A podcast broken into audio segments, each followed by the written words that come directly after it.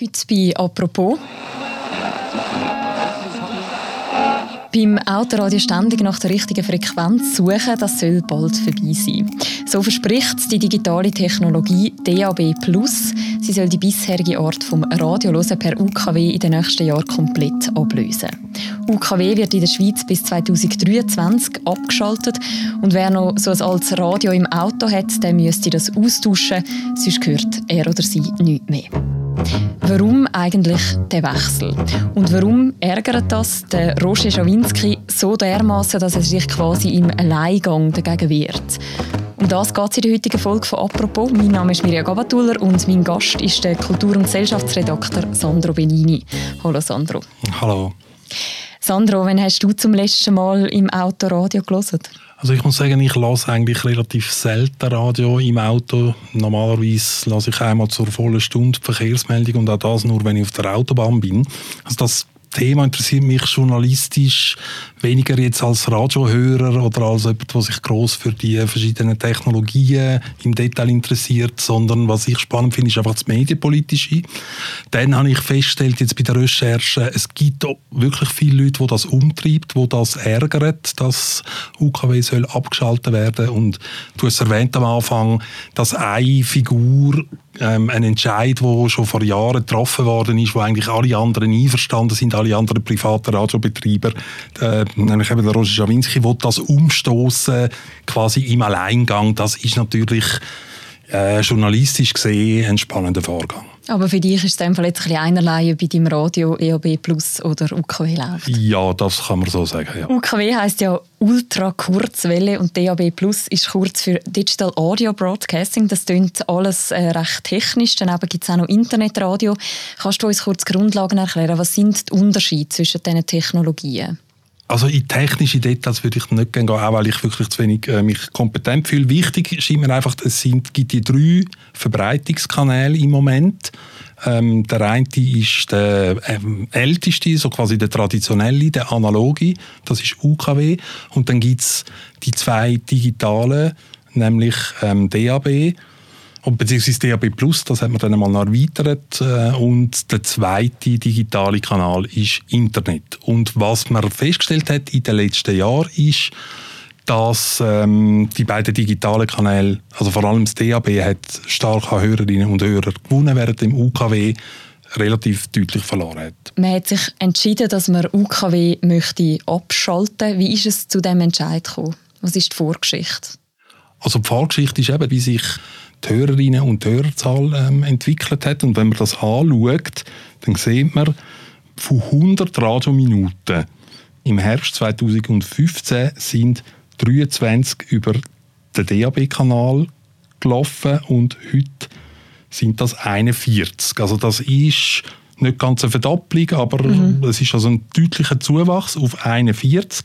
Und wenn man es parallel dazu anschaut, UKW, das ist von 51, also von 100 Minuten sind 51 gelesen worden im Jahr 2015 über UKW und aus diesen 51 sind jetzt äh, im Herbst 2020 sind noch 27. So grosso modo kann man sagen, das eine hat sich verdoppelt und das andere hat sich halbiert.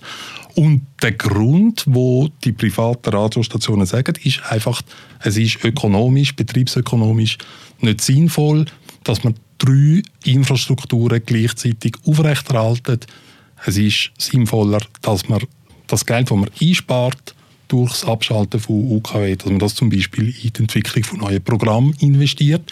Und was man natürlich auch muss sehen, ist, dass DAB erlaubt mehr Programme das Verbreitungsgebiet wird größer, also es ist weniger ähm, geografisch gebunden und das gibt eine größere Konkurrenz im, im Markt. Aber in dem Fall, wenn ich dich richtig verstehe, haben die Radiosender das auch selber entschieden, dass sie wollen, äh, mit UKW aufhören ja, das ist ein Branchenentscheid. Ich habe mit verschiedenen Chefs, Betreibern von Privatradios geredet und die haben gesagt, ja, sie sind einverstanden gewesen, ohne dass Druck ausgeübt worden ist, hat man sich darauf geeinigt, dass man gemeinsam im Januar 2023 UKW abschaltet. Der Einzige, der nicht einverstanden ist, ist, wie erwähnt, der Roger Schawinski. Mhm.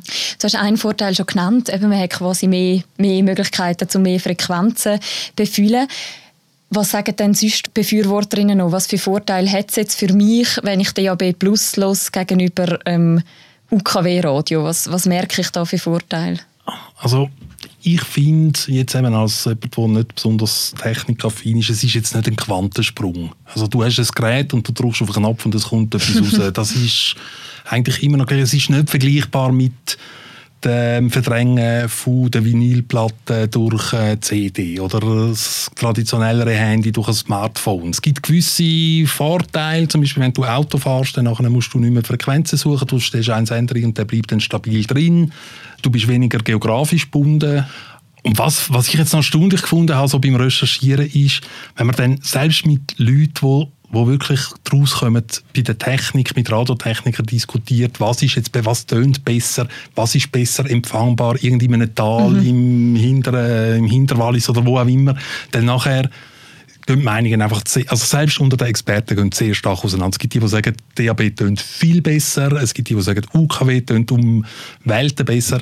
Für mich ich höre jetzt keinen Unterschied, wo man, wo man müsste sagen, das ist jetzt frappant. Jemand, der ja sehr eine klare Meinung hat, du hast schon erwähnt, ist der Roger Schawinski, selber Radiomann.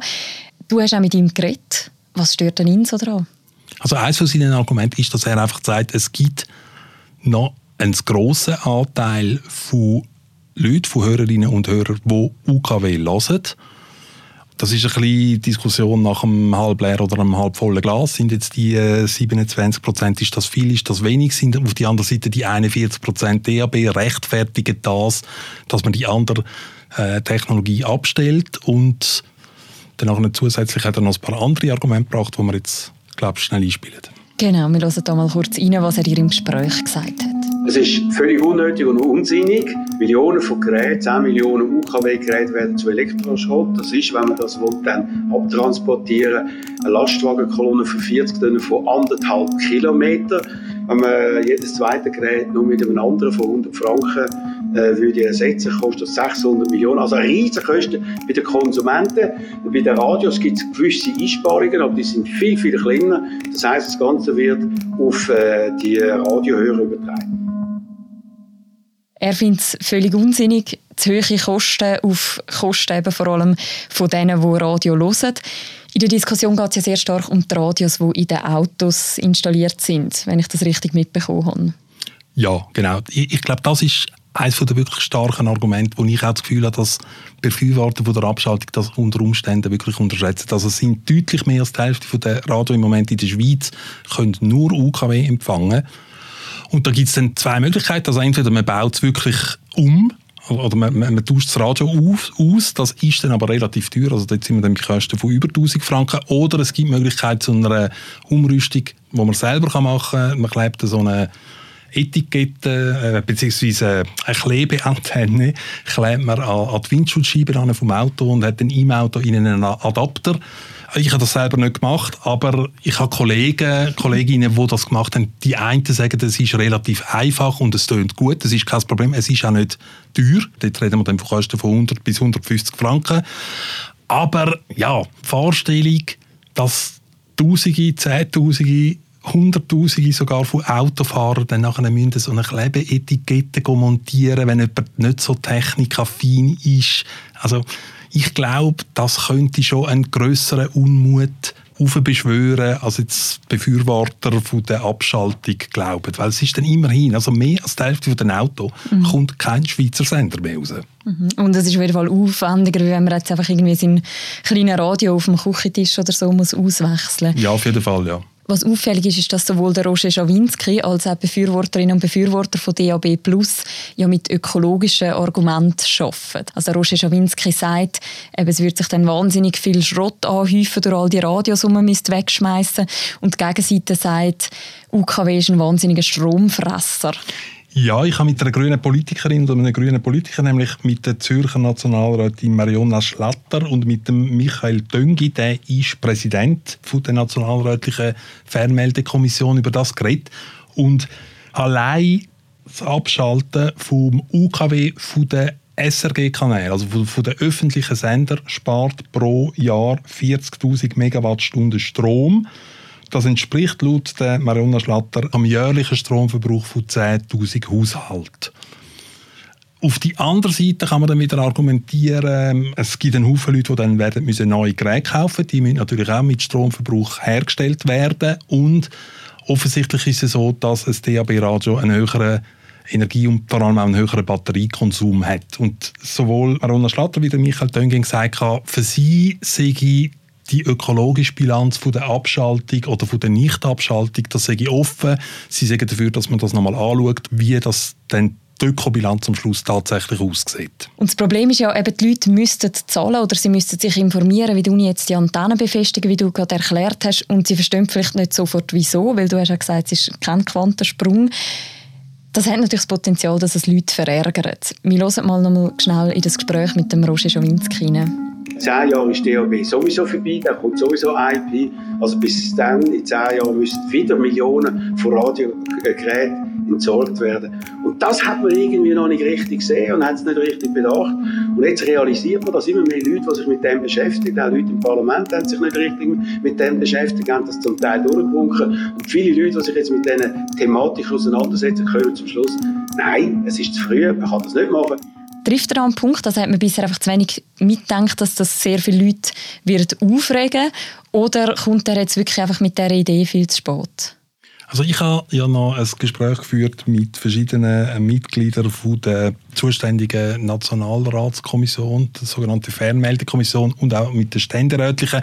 Und die sind eigentlich quer durch alle Parteien alle der Meinung gewesen, mit einer Ausnahme, das ist ein Branchenentscheid, der ist einstimmig getroffen worden.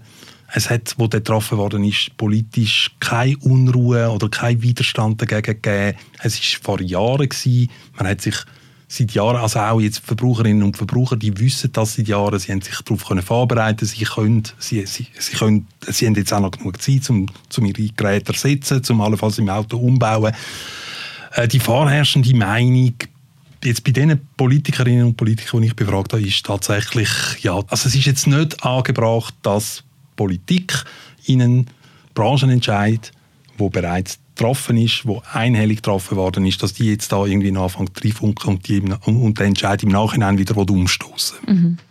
Also Roger Schawinski selber sieht es ein bisschen anders. Also er sagt quasi, das sei ein Fehler gewesen, den wir jetzt einfach versuchen durchzustieren. Weil die Technologie DAB hat sich nicht so durchgesetzt, wie man das äh, denkt, wenn man das 20 Jahre macht und erst 41 Prozent nach Angaben der Promotoren von dieser Technologie benutzen DAB, dann ist das eigentlich faktisch gescheitert und der Fehler, den man vielleicht das mal nicht erkannt hat, weil es noch kein Internet gab, der wird man jetzt auf einen viel größeren und doppelt so starken und schlimmen Fehler, nämlich Abschaltung von UKW verdecken. Er hat bisher schon 45.000 Unterschriften gesammelt, um eben den Plan zur Abschaltung von UKW auf politischem oder auch auf juristischem Weg zu verhindern. Was könnte denn Politik überhaupt machen gegen so einen Entschluss, wo ja ein Branchenentschluss war? Also wie jetzt das denn genau ähm, quasi technisch müsste vor sich gehen, welchen, äh, welchen Entscheid das Kommission oder welches Parlament oder allenfalls der Bundesrat müsste treffen, um das wieder umstoßen. Gehe davon aus, da, da wird es eine Möglichkeit geben, wenn der politische Wille dazu vorhanden ist. Aber im Moment zumindest habe ich den Eindruck aufgrund von den Gesprächen, die ich geführt habe, ist ähm, weder bei den anderen privaten Radiobetreibern noch bei den, bei den Politikern verspüren die die Dringlichkeit, um den Entscheid umzustoßen. Aber meine, es geht jetzt noch ein Zeitchen. Also man muss sagen, die öffentlichen Sender stellen schon im August 2022 ab. Januar 2023 sind die privaten. Also das ist noch eine gewisse Zeit. Da kann sich natürlich noch ähm, etwas bei der öffentlichen Meinung und auch bei der politischen Meinung verändern. Also wenn ich dich richtig verstehe, geht es da eigentlich um einen, um einen Streit in der Branche und nicht unbedingt um ein politisches Geschäft? Ja, nein, es ist aber eigentlich ist es nicht wirklich ein Streit in der Branche, weil es sind ja alle sind einig, ja, wir sind einverstanden, wir schalten es ab. Der, der sich dagegen wehrt, ist Roger Schawinski. Und Roger Schawinski hat erstens einen eigenen Radiokanal, wo er kann das Anliegen verbreiten Er ist eine prominente Figur, die man kennt. Also er, er wird interviewt von, von, verschiedenen Medien, von verschiedenen Zeitungen. Und er hat innerhalb von relativ kurzer Zeit mit grosser Energie, das muss man ihm zugestehen, hat er ähm, 50'000 Unterschriften zusammenträgt von Leuten, die damit nicht einverstanden sind, auch wenn man so schaut, also zum Beispiel bei den Kommentaren, bei den Artikeln, die ich zu dem Thema geschrieben habe, da hat es viele Leute, die Meinung äußern, man solle das nicht machen. Und es, es ist ja irgendwo auch bis zu einem gewissen Grad nachvollziehbar, dass wenn man den Leuten etwas quasi wegnimmt, etwas, was, schon, was sie schon immer hatten. Und sie kommen jetzt nicht etwas wirklich Neues und ganz klar Besseres über, dass da irgendwie so die erste Reaktion ist, ja nein, was soll das, wieso, wieso muss man das abschalten? Das ist irgendwo nachvollziehbar. Das Argument, das Gegenargument von der Branche, von den anderen Radiobetriebern, die ich finde, ist absolut valabel. Also die werden ja das wahrscheinlich nicht einfach so ins, ins Leere heraus behaupten und lügen, nämlich, dass sie aus betriebsökonomischen Gründen ein Interesse haben, halt nicht drei Kanäle müssen betreiben, sondern zwei Kanäle. Der Roger Schawinski nimmt jetzt die Rolle ein, quasi so vom alleinigen Kämpfer gegen die Abschaltung von UKW. Wie sehr geht es denn da auch um seine Person? Ja, das ist natürlich etwas, was man ihm jetzt äh, vorwirft. Also eben, er will wieder den Pirat oder den, den Einzelkämpfer mhm. ähm, spielen, der Recht überkommt gegen alle anderen und sei Sehnsucht nach den Zeiten vom, von Radio 24 und vom Pizzo Europera oder er sei ein äh, sentimental, weil, weil er mit UKW quasi seine, seine Radiokarriere und seine Prominenz aufgebaut hat und jetzt einfach nicht eingesehen, dass jetzt halt die Zeit vorbei ist. Also ich bin nicht der Psychotherapeut vom, vom Schawinski. Wie stark das solche Motiv auch noch drin spielt, das kann ich nicht beurteilen, aber ich finde, letztlich ist das egal. Also wir leben in einer Demokratie und es darf jeder für seine Anliegen kämpfen und also offensichtlich ja, gibt es mindestens 50'000 Leute, wo, wo seiner Meinung sind. Und wenn er es schafft, genügend Politiker davon zu überzeugen und allenfalls dann auch das Gericht, dann geht er vom Bundesverwaltungsgericht auch, dann nachher ist das sein gutes Recht. Wenn er es schafft, dann, ja, dann wird es UKW weitergeben. Dann nachher muss man dann halt schauen, auch, weil es die finanziellen Konsequenzen sind. Und wenn er es nicht schafft, dann nachher wird auch er sich dann ähm, halt irgendwann müssen reinschicken und UKW abschalten. Wie siehst du das? Hast du das Gefühl, der Roger Schawinski kommt mit seinem Anliegen durch? Wird er erfolgreich sein? Ich habe wirklich den Eindruck, die Branche ist sich einig, der Entscheid ist gefällt. Politiker, wo, zumindest die, die mir gegenüber Auskunft gegeben haben, haben auch gesagt, sie finden, der Entscheid ist gefällt.